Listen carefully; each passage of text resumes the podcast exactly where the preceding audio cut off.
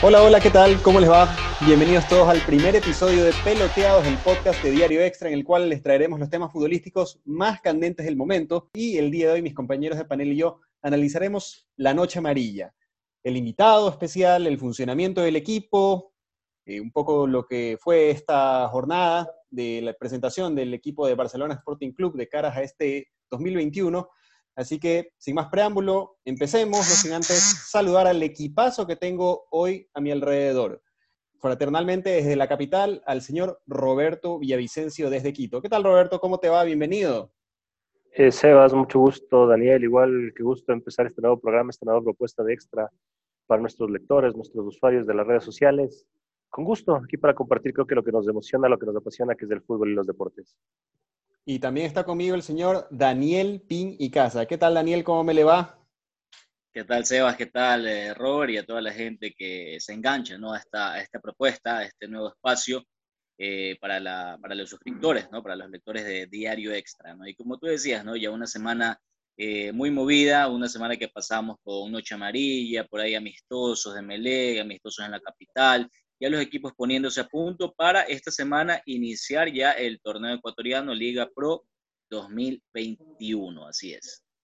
Antes que nada, este, no hubo conflicto ahí entre San Valentín y el trabajo, la Noche María, se pudo verlo sin problema, señor Daniel Pin. Claro, este año, este año todo bien, todo bien, sin novedad. una fecha 14 de febrero. Yo creo que usted estuvo festejando, ¿ah? yo, porque usted estuvo libre, ah. usted estuvo, no estuvo en, en el diario. Entonces yo creo que en algún lugar usted lo vio, no sé con quién, pero bueno, usted lo vio. Eso no se dice, no, mentira. Aquí en casita nomás, ni que fuera ahí como, como otro. Señor Roberto, ¿cómo está? ¿Y usted sí lo pudo ver ahí en la reacción, en la casa? ¿Con quién? ¿Con quiénes? No sé. No, en la casa tocó trabajar igual con Daniela. A Daniela le tocó la jornada larga, pero sí, sí pudimos ver algo de la noche amarilla aprovechar las pausitas entre el trabajo y todo para festejar a la esposa, pero todo tranquilo, todo en calma, por suerte. Muy bien, muy bien. No hubo conflicto entonces. Muchachos. Esa es, esa es. Muchachos, les pregunto. Eh, bueno, un empate 1-1 eh, ante 9 de octubre. Creo que mm, los hinchas, este, bueno, disfrutaron obviamente el tema del virtual, que fue espectacular, las luces. Eh, pero hablando específicamente sobre, los, sobre lo que nos compete, sobre el funcionamiento, el fútbol, eh, a ver, eh, Daniel, ¿tú qué pudiste ver a eso? ¿Qué impresión te dejó este Barcelona? Pues que empató y que pues este, por ahí muchos esperaban una victoria. y se comieron muchos goles. Este, indudablemente es un partido de preparación, pero ¿crees que eh, por ahí le falta algo a Barcelona? ¿Te deja una sensación de preocupación o, de, o que está listo para su primer partido ante el Manta este fin de semana? A ver, este, de lo que vimos, ¿no? Eh, y de los anteriores amistosos que se ha podido ver, Barcelona eh, está bien. Ah, eh, me parece que Barcelona está bien, está, se ha armado mucho mejor que el año anterior, que el año pasado. Han, llegado jugadores con mejor pie, ¿no? Que, tratan mucho mejor a la pelota.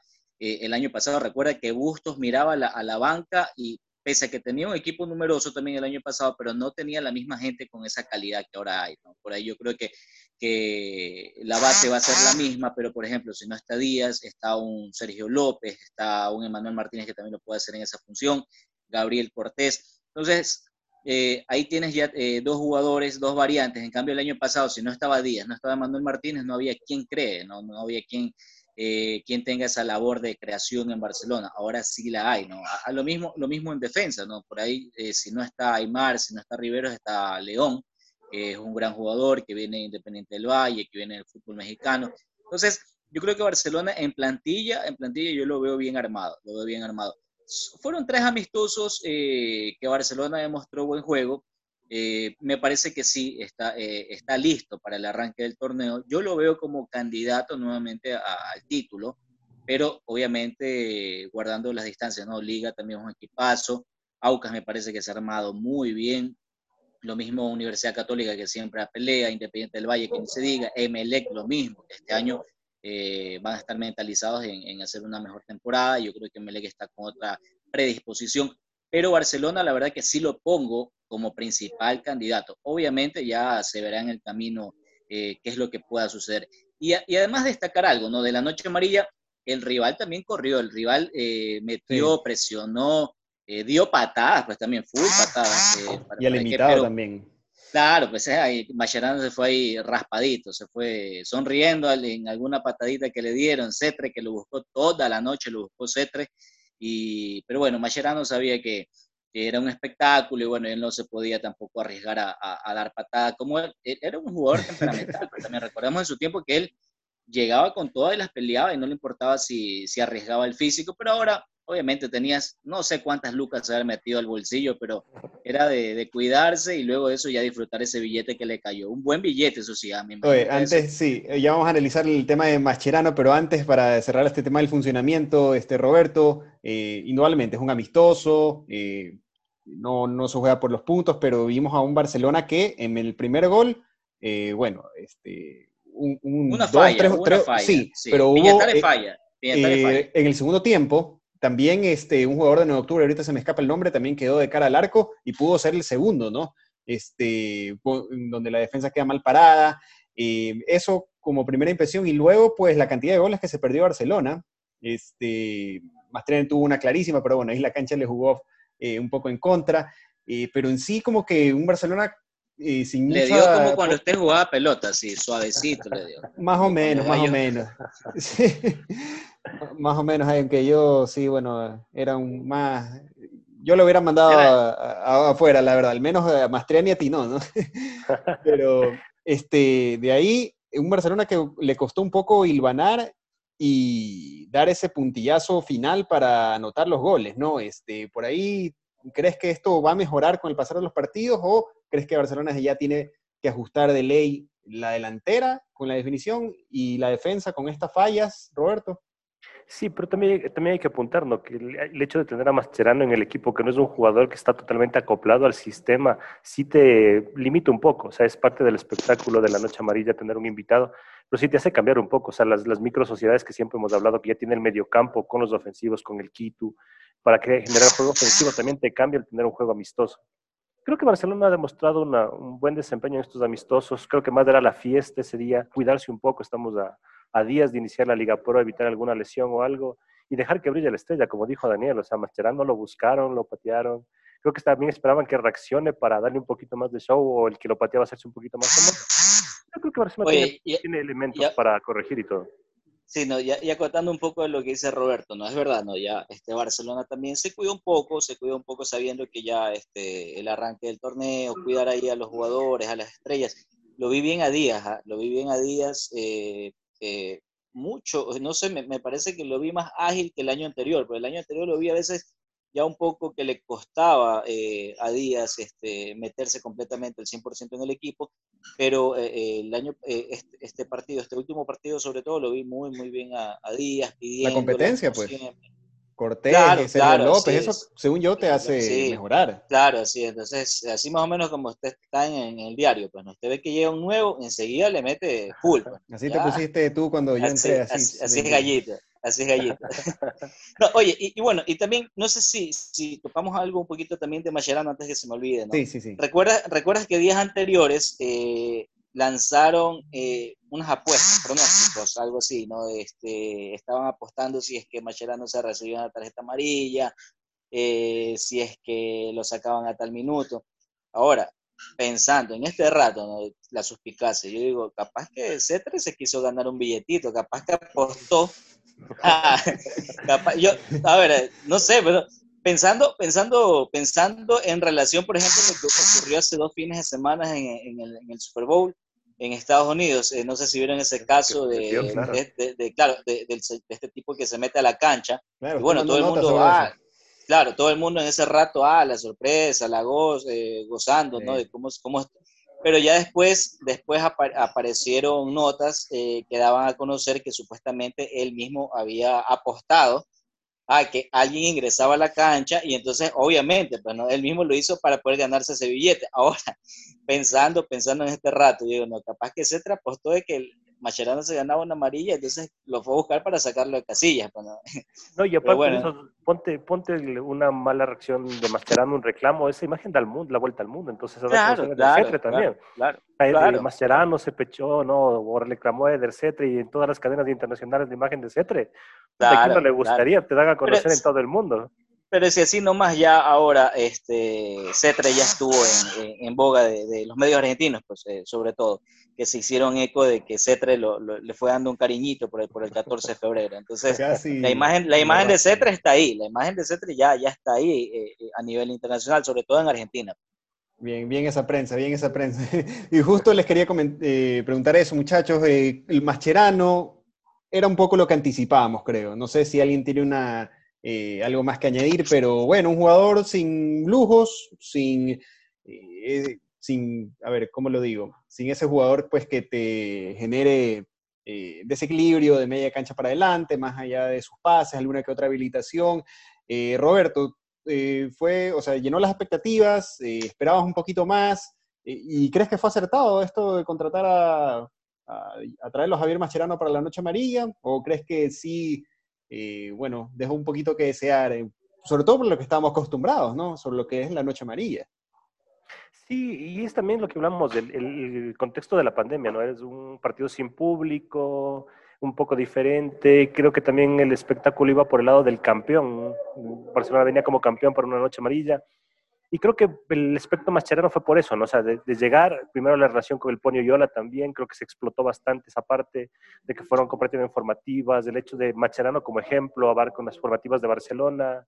Sí, o sea, no es del, como hablábamos siempre, el Ronaldinho que te da el espectáculo, que te hace lujo, que te hace un gol, que va y festeja, que baila, no. Mascherano llegó, cumplió en el medio campo, también creo que se cuidó un poco, o sea, pese a que son seis meses, un poco menos que llega sin jugar, pero sea como sea una lesión o algo y salir lesionado, tú que eres la figura del espectáculo tampoco valía. Lo, lo que ponía bien Daniel en, la crónica en el diario, o sea, cumplió sus 60 minutos y dijo, bueno, gracias, es cumplido, me voy afuera, salgo, les dejo jugar al resto y creo que ahí mejoró también Barcelona, o sea, empezaron a encontrar las, las micro sociedades que hablábamos, del funcionamiento que tenía del año anterior.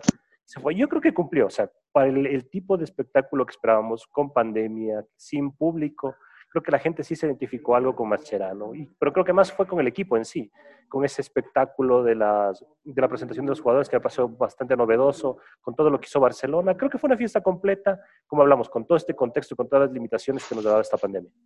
Claro, ¿no? como todos ya sabíamos eh, que Mascherano, bueno, eh, en sus mejores tiempos o en, o en su época de profesional, a ver, Mascherano nunca fue tampoco un jugador este, que te hacía una gambeta, un jugador este, que jugaba para, para el espectáculo, ¿no? Era un pocos goles, creo que cinco nomás en su carrera, algo así. sí, y, uno, y uno que recordaba era, fue el que le hizo en, sus inicios en River, que le hizo a Olmedo. Entonces, tan claro, son pocos goles que tan claro los tiene cuáles, cuáles son, pues, ¿no? Entonces, pero por eso te digo, no, no, estoy, no estoy diciendo y, no estoy menospreciando la calidad de Mascherano para nada. Pues este, a mí me gustaba cómo jugaba Mascherano porque era un jugador temperamental, que metía lo que tenía que meter en un partido, eh, la garra, eh, y más por eso se caracterizaba, pues, mm, eh, pese, más no por, porque, como te decía, no, como decía Roberto, no un Ronaldinho, no un, un Robinho, ¿no? bueno, una de esas figuras que te juegan ¿no? con el show, que te juega para, para el público, para el espectáculo. Entonces,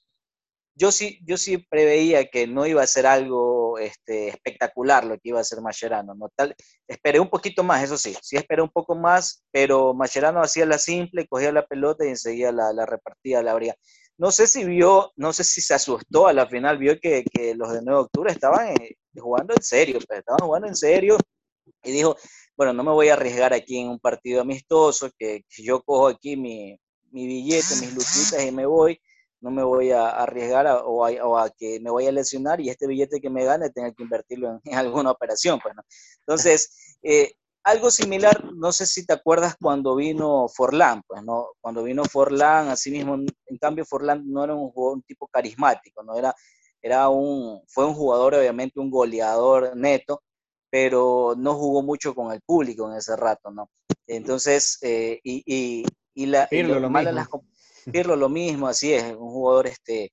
Muchos eh, dijeron que hasta lo trajeron obligado, leí con esa cara que muy, puso. Muy frío, pero, pero esa siempre ha sido la, la cara, cara de perro, cara de perro siempre ha tenido. En cambio, eh, Alessandro del Piero el año pasado, eh, claro, que vino, bueno, él fue un poco, mucho más carismático, pues, ¿no? Eh, ya también por su personalidad. Yo creo que pasa esto también por la personalidad, pero obviamente ya hemos visto las noches amarillas desde invitados con Ronaldinho y Ronaldinho dejó la vara muy alta. Pues, Entonces, eh, va a ser muy, muy complicado, muy jodido que algún, que alguna otra estrella lo, lo, supere, a no ser que venga, como dice mucha gente, a no ser que venga un Messi 2040. Un Messi, así es. Entonces, eh, el mismo Dani Alves que se mencionaba, o sea, Alves es un espectáculo. claro, claro. ¿crees, que faltó de Mascherano la, la, barrida, ir fuerte así? Por claro, claro porque la gente lo recuerda por eso, ¿no? Como el temperamental, como el del medio campo que pone la pierna dura, creo que una barredita ahí. Pero como dice Daniel, ya no lo iba a hacer, eh, no, es muy difícil que, que veamos esto, ¿no? por su condición ya de jugador retirado, ya, no, era difícil. Sí, yo, yo lo, que, lo que veo, por ejemplo, es que, a ver, ¿qué jugador se te ocurre que el próximo año pueda venir y, y romper a sí mismo una eh, la expectativa, ¿no? Tipo Ronaldinho. ¿Qué jugador se te ocurre en este momento que tú crees que, chuta, ya lo podemos traer el año pasado y vamos a romper y, la gente se va a ilusionar y a volcar y, todo lo que tú quieras? Claro, muchos se quedaron con las ganas de, de, Dani Alves este, y por ahí ya. Dani Alves. Sí. tipo, los, brasileños, los brasileños son un poco más, más carismáticos en ese sentido. Por ejemplo, cuando vino Kaká, Kaká también es un tipo tranquilo, pero el, el, espectáculo en juego, estoy diciendo, fue bueno el de Kaká. Y hasta metió goles, creo que ha sido el único que ha metido goles. Sí, sí, sí, así es, si no me equivoco, yo creo que sí. Este, y Kaká entonces en juego él te pedía la pelota, hizo muy buenas paredes y le quedaba, tú sabes que igual Kaká es un jugadorazo, cuando la técnica, entonces Kaká se, se, se, metió mucho más a la gente. Entonces yo creo que también un brasileño como Dani Alves podría ser este, un, un buen espectáculo, ¿no? Pero pero yo creo que el espectáculo lo dan jugadores que son de mitad de cancha para adelante. Dani Alves obviamente es un lateral, entonces como que muchas posibilidades que tenga de hacer algo excepcional o algo, algo muy relevante en un partido, como que un lateral es, muy complicado, pero no, a no ser que lo pongas a Dani Alves en el medio que ha estado jugando. Como volante derecho. Claro, claro que sí. Y, que sí lo ha hecho, creo que ahora último en, el Sao Paulo, si no me equivoco que está. Entonces, sí, sí ha estado jugando a veces en ese tipo de posiciones. Y yo creería que Dani Alves, es verdad, podría ser este un, eh, un buen invitado para, para, la próxima Noche Amarilla. Aunque la verdad, a mí me agradaría ver a, un Slatan, este, a, a, un, Ronaldo, a un Messi, que sería, sería fenomenal. Oye, pero yendo a nuestra realidad y a, nuestro, y a nuestra región mismo, suponte un Loco Abreu. Loco Abreu que militó en tantas camisetas, que estuvo hasta aquí en el Aucas, y es carismático, o sea, por el tiempo que pasó aquí, es, es, un jugador que sí se presta para ese tema de marketing también. Ahí te fabricas del penal, que vaya y que la pique. Yo creo que sí hay ciertas, pocas, pero ciertas opciones que puedes traer para nuestro mercado, porque hablamos lo que tú decías, un Slatan, ¿cuánto te cuesta? O sea, hipotecas del estadio. Pero creo que sí, o sea, suponte, yo creo que, que loco podría ser una. De ahí creo que analizando un poco más, cinco tenemos uno, dos, pero sí es difícil. Y de ahí las otras son europeos que pasan como los italianos, que a veces lo que decíamos, o sea, no son muy carismáticos, ni contactan, ni, ni, se conectan con la gente. Claro. Pero bueno, ¿no? Pues, en este momento, como hubo pandemia, hay pandemia, mejor dicho, y como no hubo gente en el estadio, bueno, tal vez pasa agache de la presencia de, de Mascherano, pues no, la gente no estuvo ahí, entonces dices, pero ya en cambio si hubiera, si, si hubiera habido gente en el estadio, ¿no? Ahí sí como que la gente hubiera estado un poco reclamado, porque, y, y, incluso sí reclamaron en Twitter, ¿no? Como que mete un poquito más Mascherano, pero bueno, la fiesta fue, fue otra. Pues, ¿no? Exacto, eso te iba a decir, que fue una fiesta que no se centró en el jugador, en la estrella sino que hubo en el contexto de la pandemia otros ingredientes como el show de luces, la realidad virtual ahí que vimos, pues, este, y que bueno, en sí fue una bonita eh, experiencia. Ojalá que el próximo año sea completa con público, muchachos, ¿no? Claro, claro. Yendo un poquito a, nuevamente al tema futbolístico en sí, este Barcelona de cara al 2021, eh, nosotros lanzamos una encuesta en las redes sociales, en Twitter, por ejemplo, 174 personas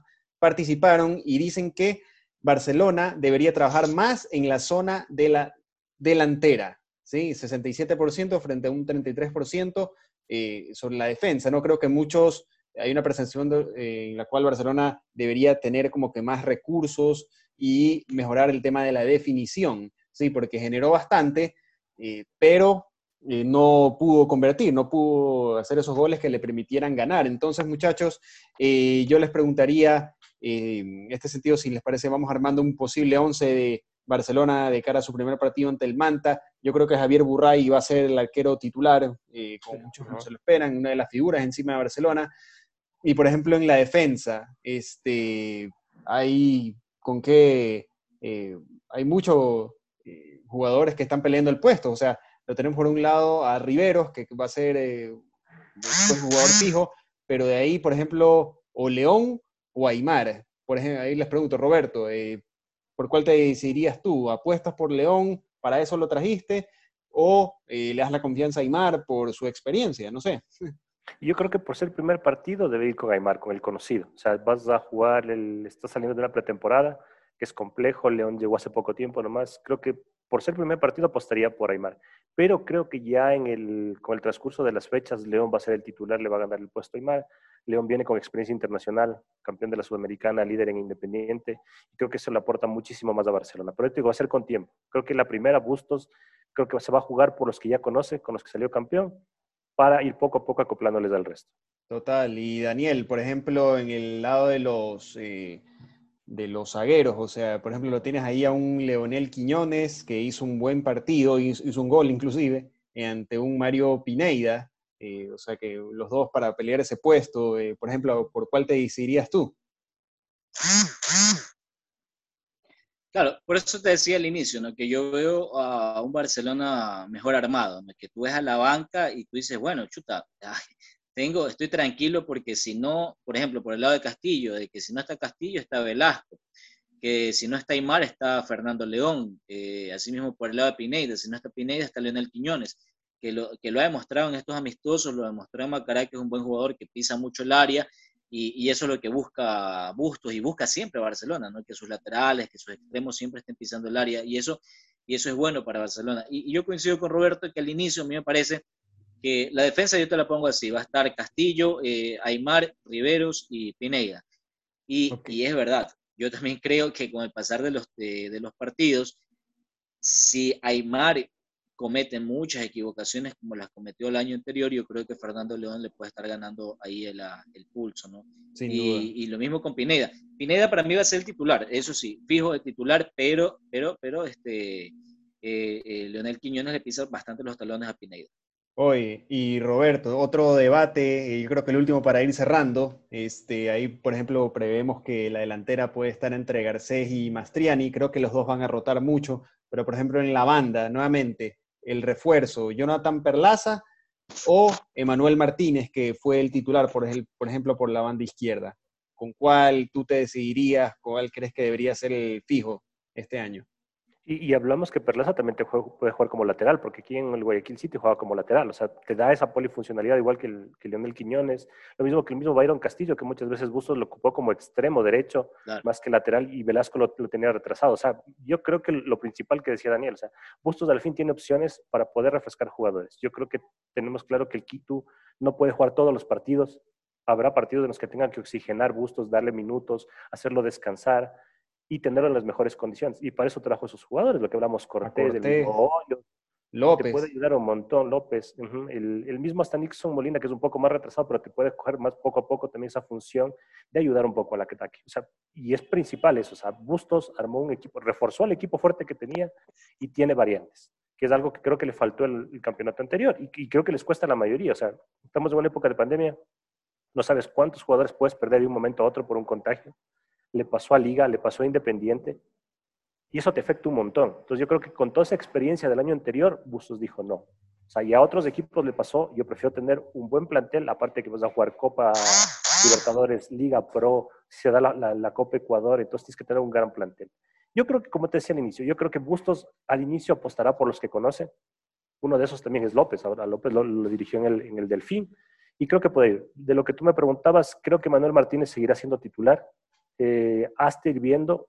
Fue muy irregular el año anterior, sí fue clave en algunos partidos, pero creo que el tener competencia le va a ayudar a buscar ese buen nivel que mostró en el Cuenca y ser regular, que creo que es lo principal que necesitan los jugadores. Sin duda, este, yo creo que Manuel Martínez por ahí eh, esperábamos un poquito más de él, eh, comparado con la buena temporada que hizo antes en el Deportivo Cuenca. Eh, y sin duda creo que llegamos a la conclusión de que son varios elementos, varios jugadores que van a potenciar este equipo y esto me lleva a las preguntas finales, muchachos, ¿para qué está Barcelona? Y haciendo una especie de sondeo, trivia, estamos a días a que inicie el Campeonato Nacional, se vienen los pronósticos, entonces yo quisiera preguntarle al señor Daniel Pin, ¿quién es el campeón o quién es el, el favorito para quedarse con la corona este 2021? Chuta Gallito, tú me pones este, complicado, ¿no? presión, este, ahí la gente, la gente va a estar, este, me va, me va a lanzar por ahí piedras cuando me vea. Bueno, yo la verdad, como te dije al inicio, yo lo veo a Barcelona firme candidato a retener el título, pero ojo, ya le ha pasado a Barcelona. Recuerdas que en el 2012, cuando quedó campeón, al año siguiente, 2013, se relajó completamente y, y, y se perdió el foco. Entonces, eh, este año lo veo distinto, eso sí, como les decía, lo veo muy, muy bien a Barcelona, mejor armado, con mejor gente. Yo lo pongo como candidato, como candidato a retener el título, pero, pero la pelea va a estar muy dura, muy dura, muy dura, eh, porque lo tiene un liga que, el año pasado demostró buen nivel y este año mantiene la base, por ahí se reforzó con uno o dos jugadores, pero, pero y, y, ya mantener esa base te da esa certeza de que liga va, va a tener este, una buena temporada lo mismo Independiente, lo mismo Emelec. Entonces, va a ser un campeonato muy difícil, muy duro, muy duro, más que todo también porque recordemos que va a ser el mismo sistema del año anterior, son menos partidos, o sea, tienes menos eh, eh, rango o, margen para, equivocaciones. Entonces, si no empiezas ganando, si, no, si, empiezas cediendo puntos, va a ser complicado que Barcelona pueda retener el título. Entonces, yo, yo la verdad te digo, me, eh, lo pongo Barcelona como candidato, pero dejo abierta la, la posibilidad que cualquier cosa puede pasar. Sin duda, sin duda. Eh, les voy a rogar, muchachos, un poquito más de celeridad, no solo por el tiempo del programa, sino también por esta reunión virtual. Así que, este, muy bien, indudablemente. Yo creo que Barcelona también. Tienes que ir a este, cocinar, ¿no? Tienes que ir a cocinar. También, aparte. Entonces. con confianza, con confianza. Este, Barcelona es el, mejor, el que mejor se ha armado y eso nos da pie para eh, que sea el favorito. Eh, Roberto, sí, brevemente, ¿lo consigues con nosotros o tienes por ahí otro que puede estar peleando el título? Y, yo creo que, según lo que planificamos, vemos las plantillas entre Barcelona y Liga va a estar el título. Siempre y cuando cómo se coplen sus delanteros. O sea, Barcelona renovó la, ofensiva totalmente. O sea, hay que ver cómo Garcés o Mastriani se acoplan al resto del equipo, que eso será clave. Liga también mantiene Martínez Borja y trajo un goleador como Luis Amarilla, que fue goleador en el 2019 con Católica, es una gran apuesta. Y Juan Cruz Caprof, que es otro delantero que viene queriendo resurgir, porque salió como una promesa de River. Yo creo que eso le sumo al Aucas. O sea, el, creo que Aucas ha armado un gran equipo. Creo que puede ser la sorpresa de esta Liga Pro. Sumó experiencia, sumó jugadores en ofensiva y principalmente reforzó su defensa con un uruguayo que en la pretemporada ha demostrado liderazgo. Siempre, lo que siempre decía Daniel, no hay que, dejar atrás a un equipo como Independiente, pese a que perdió figuras como decía Caicedo, pero por ahí van mis cuatro equipos. Creo que Barcelona y Liga son los favoritos. Aucas será la sorpresa. Independiente siempre está luchando por el título. Eso era mi segunda pregunta. El equipo revelación. Yo creo que Aucas también es el equipo, pues, que mm, un equipo que después de Barcelona que mejor se ha reforzado. Eh, Daniel, yo le pongo la ficha. Yo le pongo la ficha de equipo revelación a 9 de octubre. ¿ah? 9 de octubre, mi equipo. Mi equipo. Vamos 9 de octubre. O sea que del del ascenso, usted lo pone ahí para que pelee al menos Libertadores o No, no, no, lo, pongo como revelación nada más, de que va a dar pelea, eso sí, que va a ser difícil. Muy bien, y eso, por otro lado, muchachos, ¿cuál equipo será en este caso la decepción?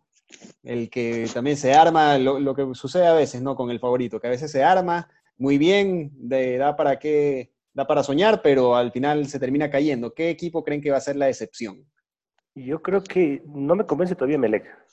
He visto a, los amistosos, no me convence para nada. Melec Rescalvo ha tenido un bastante tiempo para trabajar, le han traído los refuerzos que ha querido, ha cambiado unos, ha traído otros y no le veo un buen juego a Melec. Creo que va a ser como la las últimas dos temporadas, tendrá juego irregular y no le alcanzará. Esperemos que para Libertadores, pero para mí creo que Melec será la decepción de este año. Y faltó el, el delantero, porque ahí se lo mencionaba Brian Angulo, alguien que le dé un poquito más de certezas arriba, y Alejandro Cabeza, Brian Sánchez, el mismo Facundo Barcelona, son delanteros que tú dices, este está para goleador este año, mm, está como que complicado, Daniel. Eh, ¿Tú lo pones también a Emelec o otro equipo? No, yo, sí espero darle un poco más de, confianza, más que todo, sí, creo que Emelec puede dar este, un poco más que el año pasado. Eh, me gusta mucho la, las contrataciones de, Alejandro Cabeza, me parece que es un buen, buen jugador, un buen aporte.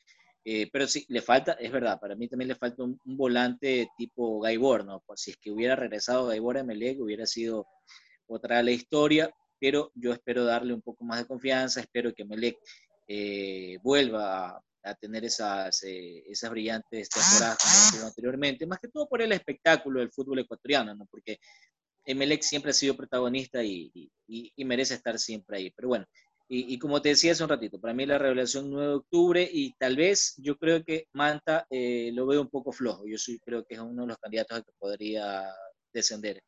Con otro, equipo eh, con el cual, para completar lo que dice Daniel, eh, otro equipo que tú, esa es la pregunta final, los equipos que descenderán, Manta y otro equipo que no lo ves tan, tan sólido como para mantener la categoría este año, Daniel.